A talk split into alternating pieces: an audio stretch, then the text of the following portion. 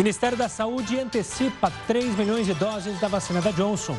Ministro Queiroga afirma que imunizantes devem ser aplicados já no mês de junho, mas ainda não especificou a data exata para a chegada das vacinas.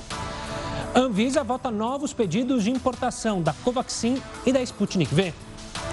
Vídeos mostram Bolsonaro sendo aconselhado por ministério paralelo. E ainda, presidente da CBF é denunciado por assédio sexual e moral.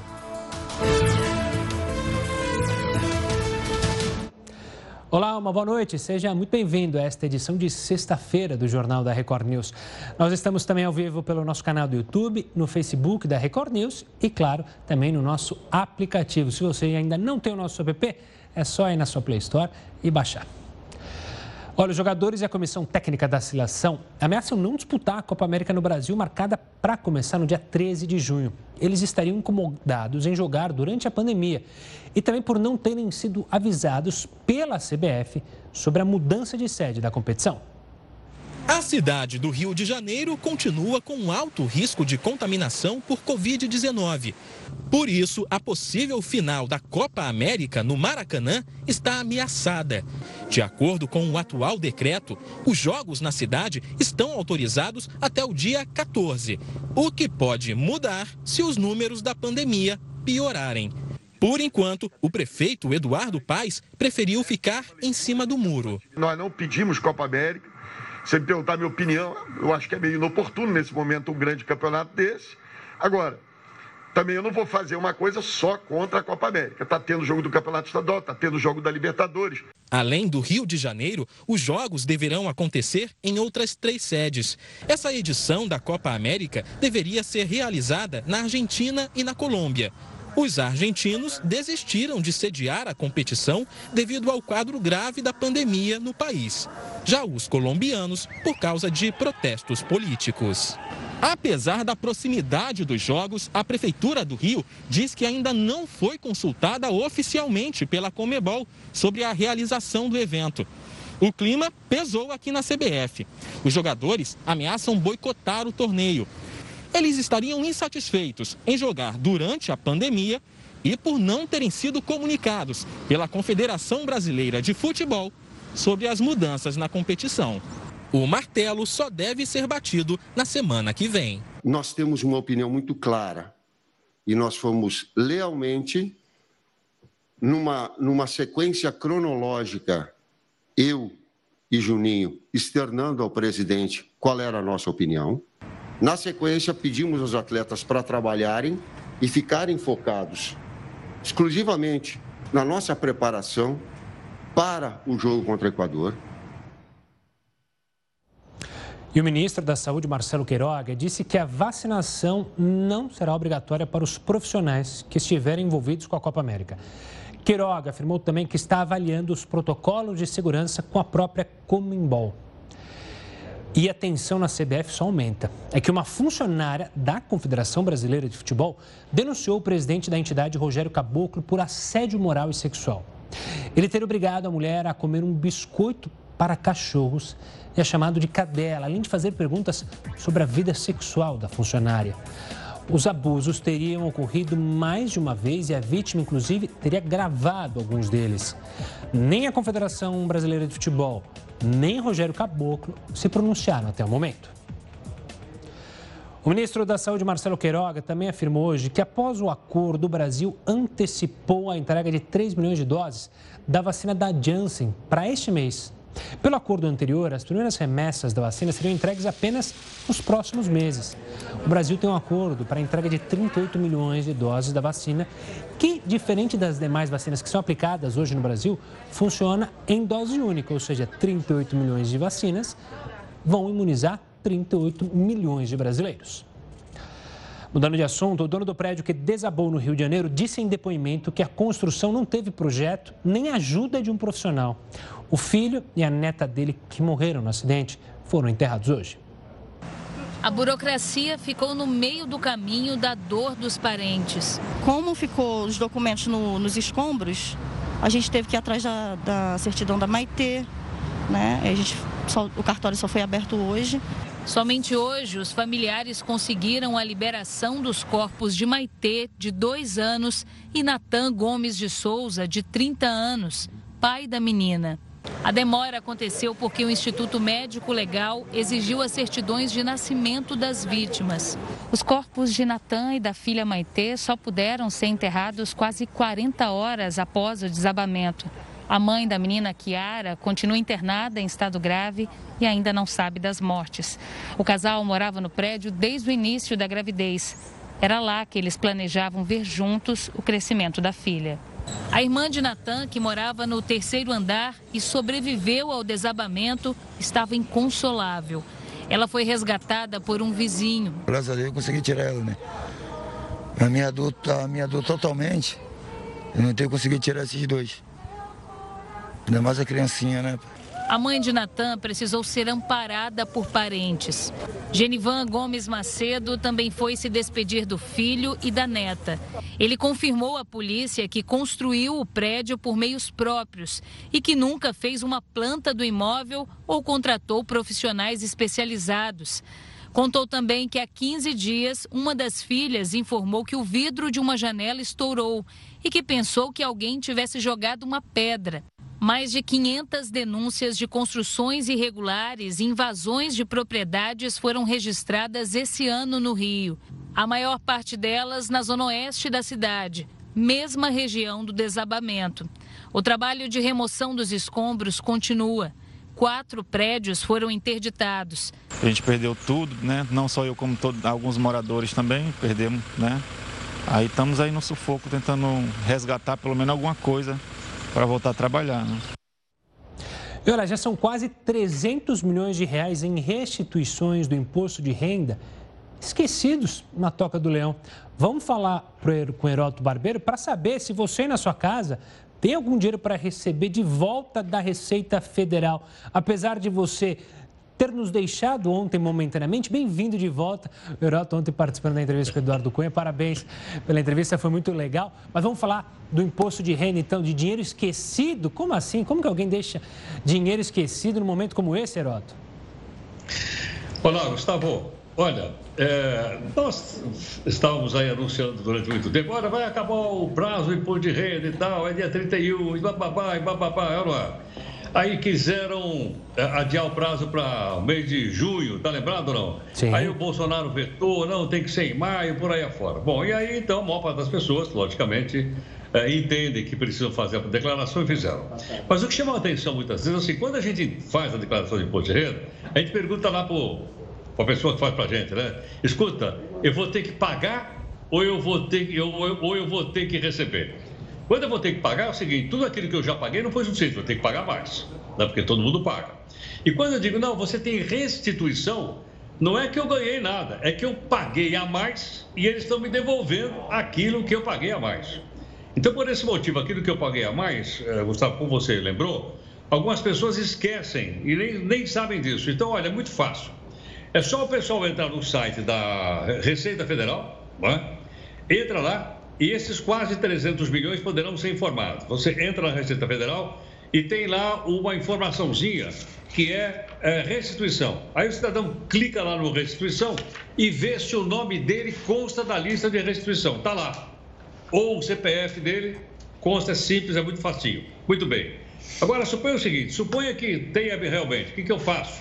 Como eu não fui retirado durante esse tempo, durante um ano tô, ou mais, está lá parado, esse dinheiro é automaticamente mandado para o Banco do Brasil. Então, se o seu dinheiro não está lá e foi mandado para o Banco do Brasil, você tem restrição, não está lá, você vai ter que entrar no site do Banco do Brasil, também é simples, é uma coisa muito simples, entrar lá em restituição do imposto de renda, e aí você então digita lá o nome da sua conta bancária, o número etc, para que o Banco do Brasil possa transferir essa grana para o seu, para o seu, para a sua conta bancária. Só um detalhe também aqui que é o seguinte, uh, Gustavo. Agora, se faz mais de um ano, você vai dizer, bom, mas eles vão me pagar com correção? Vão. E quando a gente atrasa o imposto de renda, eles cobram da gente correção. Qual é a correção? É a taxa Selic, aquela que a gente fala sempre aí do Banco Central. Então, quando eu for receber agora, esse dinheiro vai estar corrigido pela taxa Selic. E quem sabe, então, Gustavo, essa graninha aí pode vir num bom momento A gente está chegando perto do mês de julho, muita gente vai tirar férias, vai para a praia, aquela coisa toda. Não, não é? E que tal levar uma graninha a mais no bolso? Aí é. fica aí a nossa sugestão. Boa, e tem gente que tem dívida para pagar também, que dá um alívio danado encontrar um dinheirinho que estava perdido. Herói, daqui a pouco a gente volta a se falar aqui no Jornal da Record News.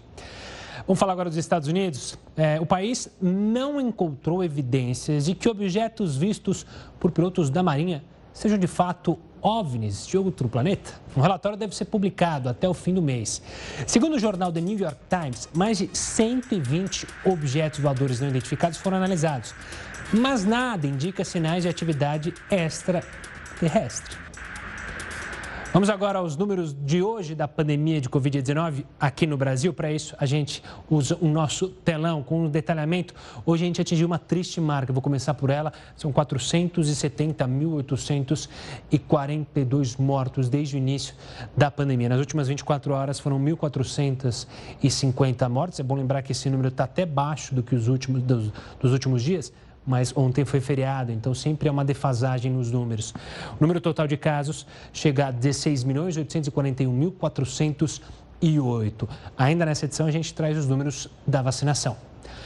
Uma piscina panorâmica a 35 metros de altura tem sido motivo de polêmica em Londres. Eu explico as imagens que são legais, mas são aterrorizantes. Você mergulharia nessa piscina? A gente conta muito mais daqui a pouco aqui no Jornal da Record News. Estamos de volta para falar sobre o Dia dos Namorados. É que seis a cada dez brasileiros pretendem presentear no Dia dos Namorados. Para falar sobre esse assunto, nós convidamos a especialista em finanças da Confederação Nacional de Dirigentes Logistas, Merula Borges. Boa noite, Merula. Obrigado pela participação aqui conosco no Jornal da Record News. Claro que o comerciante está preocupado, né? Vem com muitas perdas por causa justamente da pandemia. Dá para o comerciante vislumbrar um Dia dos Namorados positivos? Positivo, perdão. Boa noite a todos. Dá sim para vislumbrar um cenário um pouco melhor. 58% dos entrevistados disseram que vão às compras. É uma movimentação aí de cerca de 18 milhões, bilhões no comércio, uma movimentação bem importante, uma data expressiva aí, principalmente nesse momento de dificuldade. É. Para aqueles. Pode falar, Mirula, por Eu favor. Eu chamo atenção. Eu chamo atenção especialmente para aqueles que trabalham com roupas e calçados, para aqueles lojistas que trabalham com esse tipo de produto, porque o que a gente viu nas nossas pesquisas anteriores, no ano passado e nesse ano, foi que as pessoas que é, trabalham com esse tipo de produto sofreram muito, porque ele sempre ficava como um dos itens menos desejados dos consumidores. E agora, nessa pesquisa, ele veio como o principal desejo dos consumidores. Então, para aquele comerciante que trabalha com esse produto, é um respiro nesse momento de, de dessa situação complicada.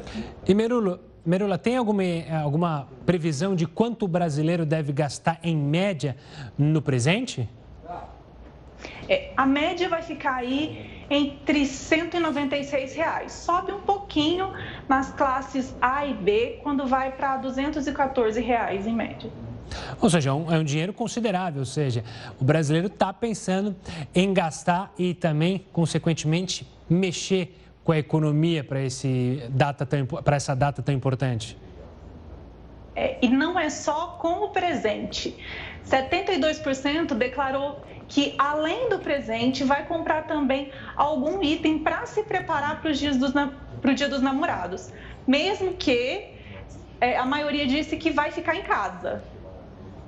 Então, então um mau cenário para os donos de bares e restaurantes. Pelo menos é, eles não vão é, conseguir lucrar nesse momento. A expectativa também para ficar em casa e a compra tende a ser física, digital. Vocês conseguiram é, analisar isso também? É, para os bares e restaurantes, é, muitos, a gente, viu, a gente viu que muitos deles estão se adaptando e oferecendo kits para esse público que vai ficar em casa. Um kit jantar, uma cesta, alguma coisa diferente para essas pessoas que é, escolheram ficar em casa. É uma forma de driblar essa situação e oferecer produtos para esse público. É, com relação ao local de compra, é, a gente teve um crescimento importante de 17 pontos percentuais das pessoas que vão fazer as compras online e uma redução nas pessoas que vão aos shoppings comprar. Uma mudança que veio muito por conta da pandemia também. Claro. E a pandemia, inclusive, foi citada como motivo para aqueles que não vão comprar. Claro. Merula, obrigado pela participação aqui conosco, analisando então é, o perfil de compras do brasileiro para esse Dia dos Namorados. Um forte abraço e até uma próxima. Vamos falar do Reino Unido agora, que aprovou o uso da vacina da Pfizer contra a Covid-19 para adolescentes de 12 a 15 anos. A autorização foi concedida hoje mesmo pela Agência de Medicamentos do Reino Unido, uma semana depois de uma autorização bem semelhante concedida ao imunizante por outras agências europeias. Os Estados Unidos também deram sinal verde para a aplicação do imunizante no mesmo grupo etário. A França e a Alemanha planejam aprovar a vacina da Pfizer para os adolescentes ainda neste mês. E o consumo de ovos aumentou na pandemia e tem gente que enxergou nesse mercado uma maneira de gerar renda extra. Passando aqui na rua da sua casa, o carro do Vende de Ovos. Se tem uma coisa que representa bem o brasileiro, é esse jeito único de vender o zoião. Só que agora o método ganhou ainda mais força e virou fonte de renda para quem se viu afetado pela crise econômica provocada pelo coronavírus. E mesmo tão recente, o empreendimento da Gleice está bombando tendo bastante procura, a carne é muito cara e muitas pessoas optaram né, por uma proteína mais em conta e surgiu o ovo. O ovo sempre fez parte da mesa dos brasileiros. Isso a gente já sabe. Mas agora, o grande aumento do consumo ganhou contornos econômicos ainda mais evidentes. A questão é que agora não é mais só por gosto, e sim por necessidade. Um estudo realizado pela Universidade Livre de Berlim apontou que o consumo de carne aqui no Brasil durante a pandemia diminuiu quase 45%. Enquanto isso, o consumo de ovos aumentou cerca de quase 19%. Este consultor financeiro explica quem são os principais prejudicados pela elevação do preço da carne? São as classes mais baixas, né? É a classe mais pobre e chegando ali até atingir a classe média baixa. São pessoas que, quando você opta por tirar a carne da sua mesa e trocar por ovos, é porque muito provavelmente você já tentou cortar em todos os outros lugares e não tem mais onde mexer. Olha agora que cena curiosa. Uma piscina panorâmica a 35 metros de altura é a mais nova atração de Londres, na Inglaterra. Só que ela tem sido motivo de polêmica no país. A estrutura que você vê aí está localizada no décimo andar de dois edifícios que pertencem ao mesmo conjunto. A atração permite uma vista única de diversos pontos turísticos da capital inglesa. Ela foi projetada para suportar até 400 toneladas. Só que olha a polêmica, só pode ser usada por proprietários dos apartamentos do local, visitantes, inquilinos ou usuários de aplicativos de locação de imóveis não poderão nadar na nova piscina de acrílico transparente. Apesar de toda a experiência que ela é capaz de proporcionar, muita gente diz que não teria coragem de mergulhar na piscina. Você teria? Vamos ver agora como é que está o andamento da vacinação aqui no Brasil. A gente falou sobre as vacinas na Europa. Vamos falar agora então no Brasil. São 48 milhões 779.993 brasileiros já vacinados com a primeira dose. Com a segunda dose, o número bate em 22 milhões 984.395. Como eu sempre gosto de repetir, a gente quer que esse número cresça e cresça o quanto antes, porque brasileiros vacinados, saúde e também economia voltando a girar. Olha, integrantes da CPI da pandemia dizem que um vídeo divulgado nas redes sociais pode provar a existência do gabinete paralelo. Nele, médicos orientam o presidente Jair Bolsonaro sobre o combate à Covid-19. Essa é uma das principais linhas de investigação da CPI da pandemia no Senado. A reunião foi no dia 8 de setembro do ano passado, no Palácio do Planalto, e estava nas redes sociais do presidente Bolsonaro. O presidente é aconselhado por alguns médicos, entre eles Nisi Yamaguchi, sobre como enfrentar a pandemia. As imagens, de acordo com integrantes da CPI da pandemia, comprovariam a existência de um gabinete paralelo. Ao mesmo tempo, vocês viram a declaração do presidente da Merck outro dia, dizendo que a vacina mais rápida que foi desenvolvida foi para cachorro em quatro anos. Todos os, desenvolvimento vacinal que a gente está vendo hoje começou em janeiro e fevereiro. Com, com todo respeito, é lógico que a gente tem que ter vacina ou talvez não, porque o grande problema dos coronavírus eles têm intrinsecamente problemas no desenvolvimento vacinal. Na mesma reunião, Bolsonaro chama o deputado Osmar Terra, que defende o uso da cloroquina, de meu assessor.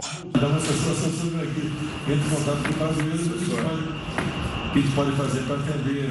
E tem um, um, um especialista em arritmia cardíaca, e, ele é o primeiro a dizer que não tem problema usar. Um documento de 100 páginas enviado à CPI mostra que Pazuello também se aconselhava com médicos fora do quadro do Ministério da Saúde. No dia 10 de janeiro, Pazuello recebeu uma proposta de enfrentamento à pandemia em Manaus dos médicos Paulo Porto e Roberto Zebalos, em que foi sugerida a atuação em várias frentes, entre elas a introdução de diagnóstico e tratamento precoce proposto por Cadegiani. A CPI descobriu hoje que desde o dia 8 de março do ano passado, a Pfizer enviou 83 e-mails para o Ministério da Saúde com ofertas de vacinas, mas apenas cinco foram respondidos. Nas mensagens seguintes, o laboratório deixou claro que já tinha resultados promissores sobre a eficácia do imunizante. A primeira resposta concreta do Ministério só veio dia 10 de novembro, oito meses após o primeiro contato, e um dia depois que o então secretário de Comunicação, Fábio Van Garten, solicitou uma reunião com o laboratório. Em nota, Osmar Terra se defendeu das acusações e afirmou que o chamado gabinete paralelo não passa de uma ficção política. Um carro inspirado nos filmes de James Bond repercutiu nas redes sociais. Sabe o motivo? O carro anda embaixo d'água.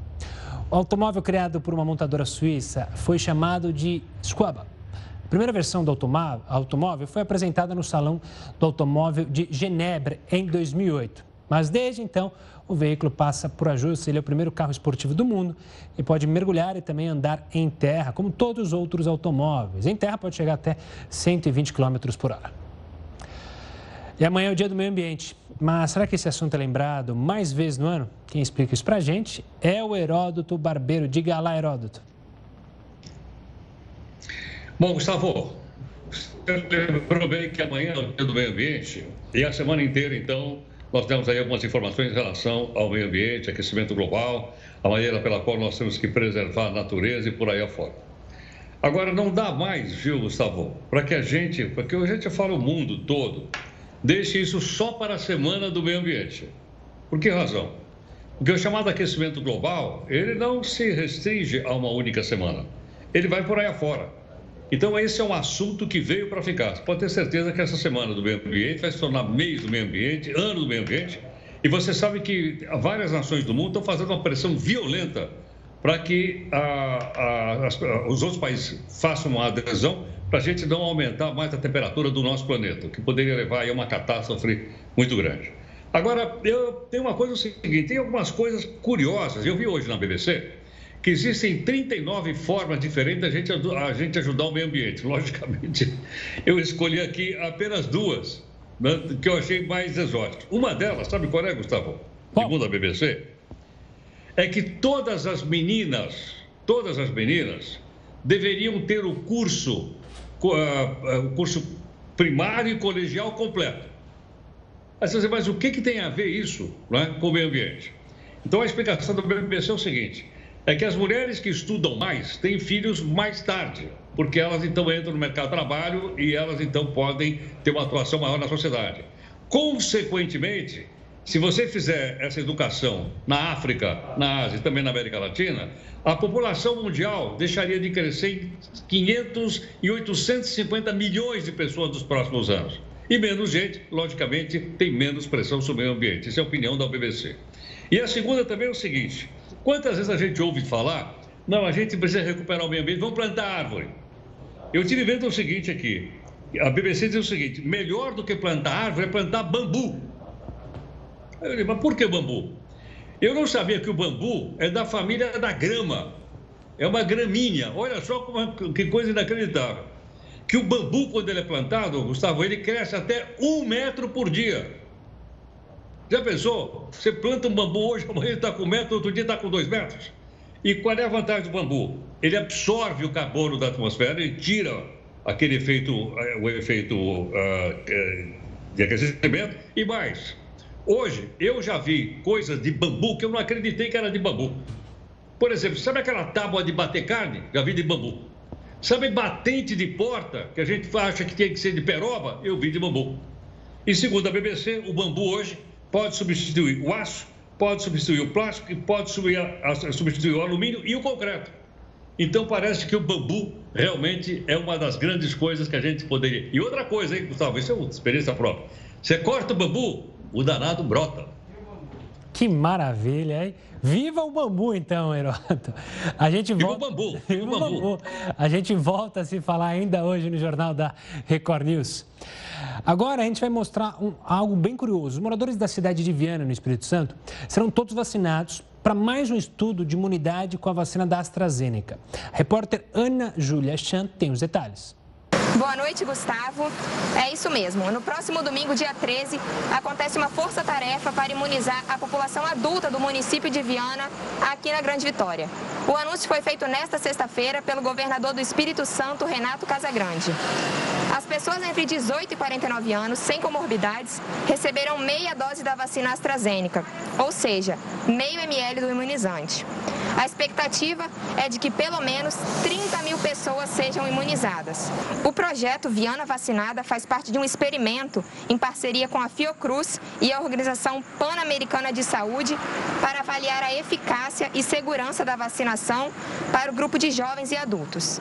Após a aplicação, 600 voluntários escolhidos aleatoriamente serão acompanhados no período de 3, 6 e 12 meses para avaliar os resultados do experimento. Do Espírito Santo, Ana Júlia, para Record News. Obrigado, Ana Júlia. Mudando um pouco, saindo do Brasil para o exterior, o governo da Nigéria anunciou hoje que suspendeu por tempo indeterminado as atividades do Twitter no país.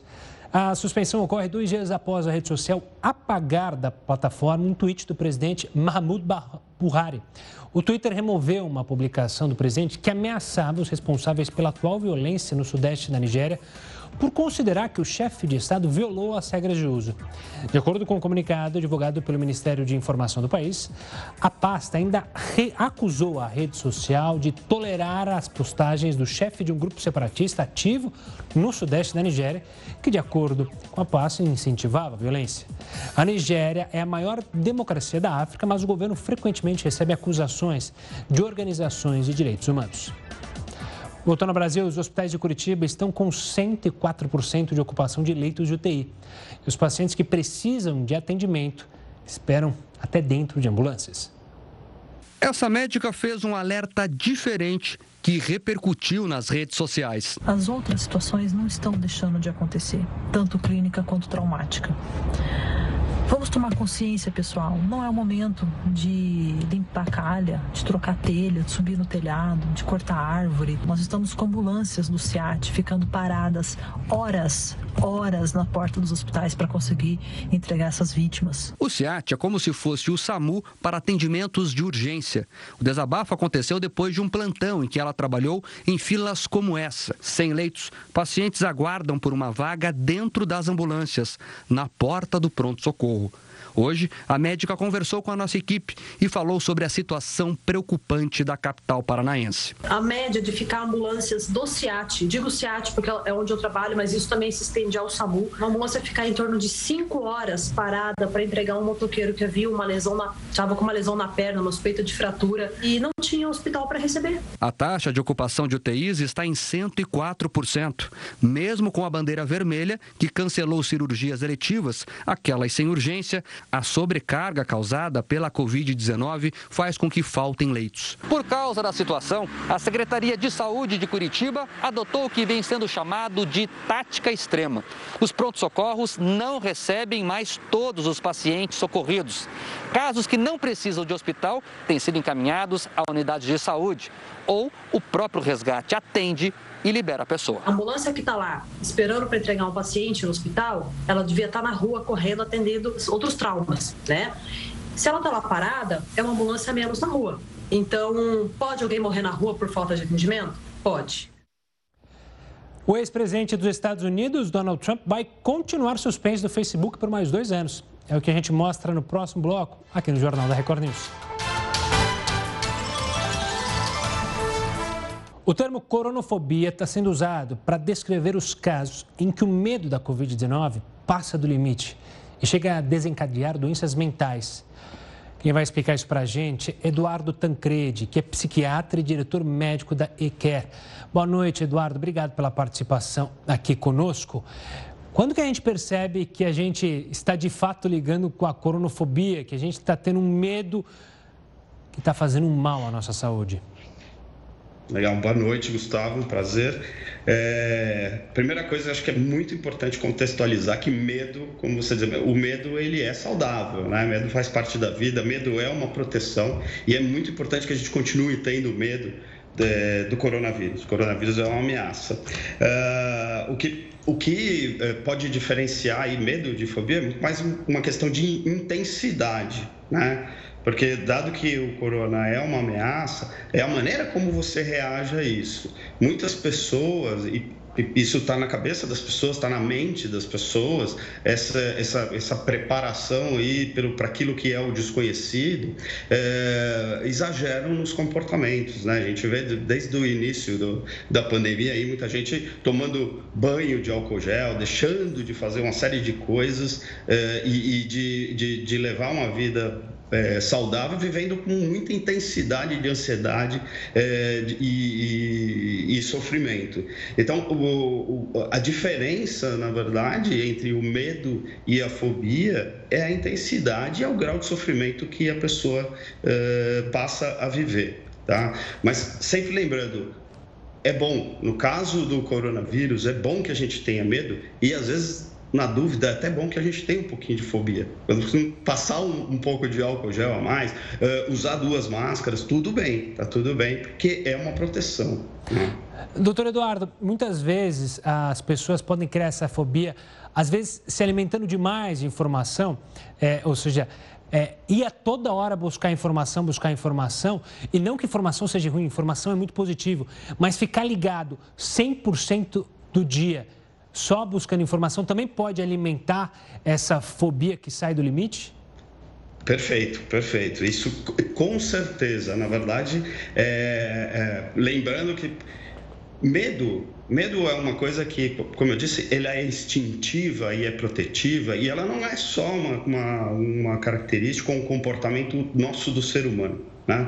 Uma lagartixa tem medo. A, lagartixa tem medo de mim e ela não sabe por que, que ela tem medo de mim. Ela simplesmente tem medo e ela vai fugir se eu aparecer. Né? Uh, a diferença é que nós, seres humanos, a gente, a gente tem condições de interpretar esse medo, de, uh, de, de obter conhecimento sobre essa ameaça uh, e de uma maneira saudável poder antecipar o perigo e, e vivenciar isso buscar a informação é uma das maneiras da gente se preparar para né, evitar as situações de perigo. Mas informações demais, é, ficar, é, é, de, não, não parar de pensar num assunto o tempo todo e buscar informações, sobretudo no momento que a gente está, na era da, da, né, do, da, da, do, do, excesso de informação e, da, e, e do excesso de fontes de informação pegar informação demais, viver isso o tempo todo uh, sem critério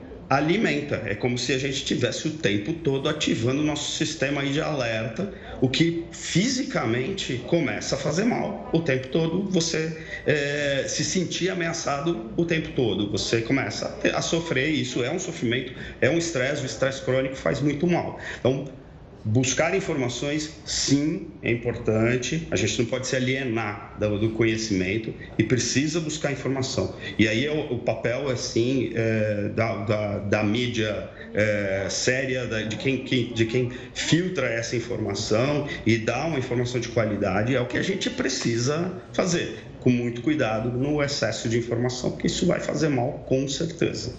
Doutor, eu vou dar um passo adiante, porque imagino que muitas pessoas que sofram com essa ansiedade, esse medo exacerbado da doença, acabam se automedicando, né? E aí criando uma bola de neve, ou seja, usando muito é, calmantes para tentar justamente disfarçar esse medo. E está um outro Sim. problema? Sim, perfeito, muito bem colocado. Lembrando que medo, medo na verdade ele, ele, ele, ele traz sensações ruins para gente e é natural porque é, o medo ele dispara esse comportamento para que a gente fuja das situações, fuja ou de alguma maneira evite as situações de ameaça, certo? Então ele traz sensação negativa, traz sensação ruim no organismo, é esse é o papel, né? É, então, por exemplo, ah, você tem aquela sensação de, de aperto né? aperto no peito, coração acelerado. Isso são, são sensações que a gente não gosta de sentir. Diferente das coisas que a gente busca é, a favor da vida, né? Comida, alimentação, so, o, o social. E na tentativa de amenizar isso, muitas vezes porque as pessoas é, não toleram é, vivenciar essas sensações, é, a automedicação, sobretudo com medicamentos controlados, isso a gente sabe que mesmo que por mais controlados que sejam, as pessoas têm acesso, ela é muito prejudicial, é, porque você pode aliviar aquela sensação imediata, trazer problemas futuros, tá? Então, nunca se deve é, optar pela automedicação, nem sempre aquilo que funciona para o seu vizinho, para sua para a tia ou para a pessoa conhecida vai funcionar para você igualmente, né? Mesmo que tenha sido prescrito por um médico para outra pessoa, pode ser que para você não funcione. Então a gente nunca deve, você tem que buscar ajuda, né? Ou buscar ajuda de um médico ou buscar ajuda de um de um psicólogo, né? É alguém que possa com um olhar profissional é, entender se você realmente está sofrendo exageradamente e como fazer para te auxiliar. Doutor Eduardo, obrigado pela participação aqui conosco, falando então sobre esse medo exacerbado da, do coronavírus, a coronofobia. Obrigado e até uma próxima, doutor. Olha, a Agência Nacional de Vigilância Sanitária acaba de aprovar o pedido de importação excepcional das vacinas Sputnik V e Covaxin. Foram quase sete horas de debates e apresentações de relatórios. Ficou definido que a decisão vale apenas para lotes específicos de imunizantes trazidos de fora e não configura autorização de uso emergencial pela agência. A Anvisa também estabeleceu protocolos específicos para a aplicação das doses e limitação do público que pode ser vacinado. O Facebook anunciou que o ex-presidente dos Estados Unidos, Donald Trump, está banido da rede social por mais dois anos. Pois é, a decisão de remover a página de Trump veio depois da invasão ao Capitólio em janeiro. Na época, o ex-presidente foi acusado de usar a plataforma para incentivar os apoiadores a aderirem aos protestos. Ele também alegou que as eleições presidenciais norte-americanas haviam sido fraudadas. Trump só poderá retornar ao Facebook em janeiro de 2023. E olha, agora tem até drone distribuindo vacinas contra a Covid-19. A ideia é agilizar as entregas. Não é aqui no Brasil, eu te mostro onde é que é, mas é depois do intervalo.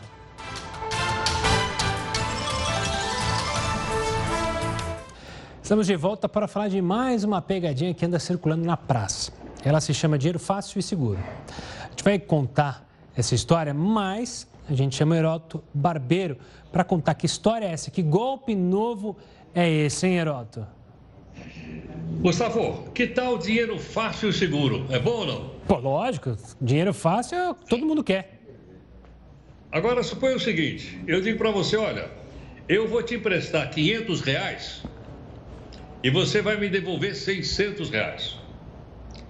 Logo, tem um juro de 20 reais, perdão, de 20%. 20 é muito ou é pouco? Bom, a taxa Selic está 3,5 ao ano, 3 ao ano, 3 e pouquinho ao ano. 20%.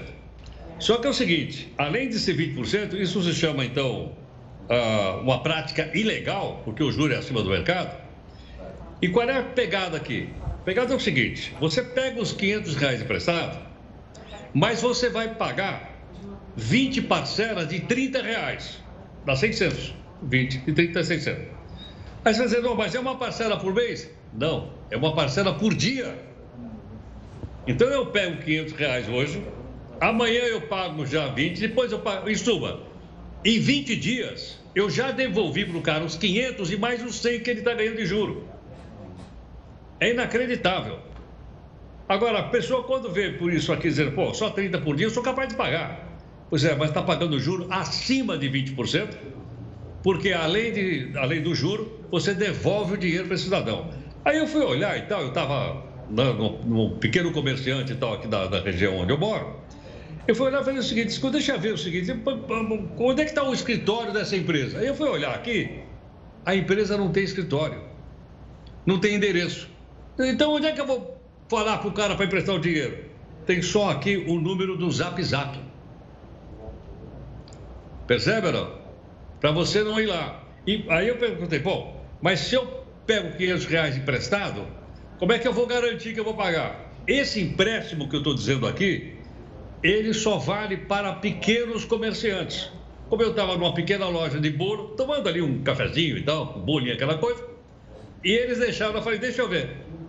Então eles pegam os pequenos comerciantes, que muitas vezes precisam de 500 reais ou de mil reais para poder ter o seu capital de giro, e faz esses juros constantes. Então, fica uma sugestão aqui, Gustavo, para que o Banco Central, para que o PROCON, para que o, a, o IDEC investiguem esse tipo de empréstimo, porque isso aqui é uma chantagem, isso é uma forma, então, de agiotagem. E a agiotagem está prevista, está capitolada no Código Penal Brasileiro. Eu acho que não se podia cair nessa, nessa, nessa pegadinha.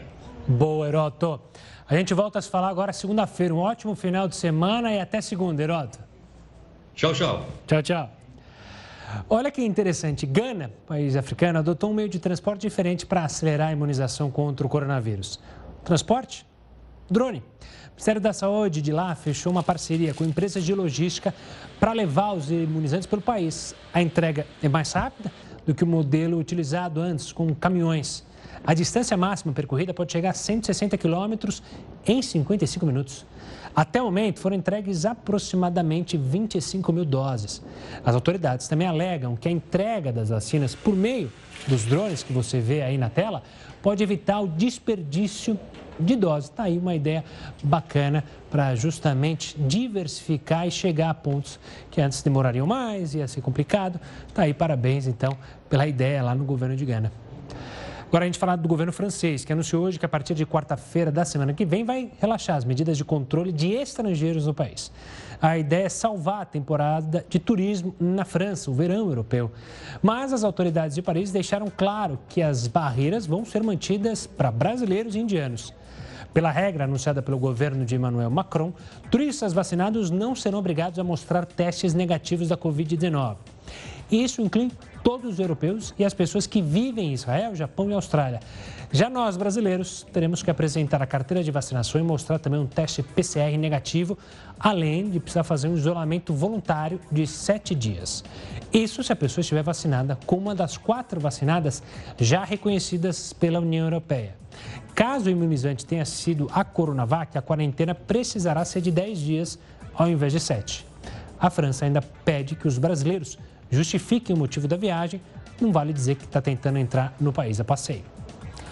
Agora você vai conhecer um grupo de moradores que entendeu bem a importância de preservar as florestas com um projeto que recupera parte de, da Mata Atlântica. Tiago e Marcela moram bem próximo ao Morro da Posse e não se conformavam com a degradação da área.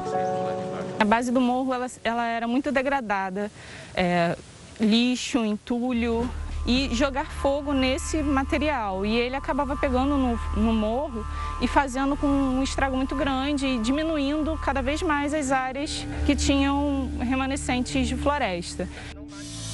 Foi então que no final de 2017 eles resolveram dar início ao projeto Nosso Bosque, que busca a revitalização e reflorestamento da região. De início eles faziam tudo sozinhos, mas em pouco tempo esse trabalho de quatro mãos se multiplicou. Nós começamos fazendo pequenas ações de capina, de limpeza da área e plantio de mudas, pequenas, pequenas mudas. Depois a gente começou fazendo o levantamento da, da fauna local, principalmente das aves. Os mutirões de moradores acontecem uma vez ao mês e vem gente de todo canto ajudar. Entre 2019 e 2020, o desmatamento da Mata Atlântica se intensificou em 10 dos 17 estados que ela está presente. No Rio de Janeiro e no Mato Grosso do Sul, o aumento chegou a mais de 100% em relação ao ano passado. Já em São Paulo e no Espírito Santo, o desmatamento passou de 400%. A gente tem que pensar que cada um fazendo um pouquinho, a gente consegue mover muita coisa. Então, se a gente conseguir se unir, cada grupinho, fazer um pouquinho, começar mesmo que pequeno, mesmo que seja na pracinha próximo da sua casa, nem que seja de uma areazinha verde pequena perto da sua casa, abrace, tá? A hora é agora, a gente tem que fazer, porque a gente não pode chegar num ponto de não retorno. Então a gente precisa se movimentar, a gente precisa lutar pelo meio ambiente, a gente precisa juntar as pessoas e fazer esse movimento cada vez mais forte. Exato, e mesmo essa atitude de buscar ajudar o meio ambiente pode ser aqui na cidade, numa praça perto da sua casa, cuidar da praça. E atitudes pequenas, o Heroto falou mais cedo, né, do bambu. A gente tem atitudes simples. Quando você for lavar louça, por exemplo, fecha a torneira, isso é boa tudo. Depois você abre, não fica com a torneira aberta. Tem várias pequenas atitudes que podem ajudar muito o meio ambiente. Primeiro a gente tem que fazer o pequeno, para depois sonhar lá na frente em fazer algo grandioso. Bom, depois dessa a gente fica por aqui. Sexta-feira eu vou descansar, segunda-feira eu estou de volta. Mas olha, continua bem informado. Agora com o News das 10 e a Manuela Caiado. Ótima informação, um ótimo final de semana. Até lá!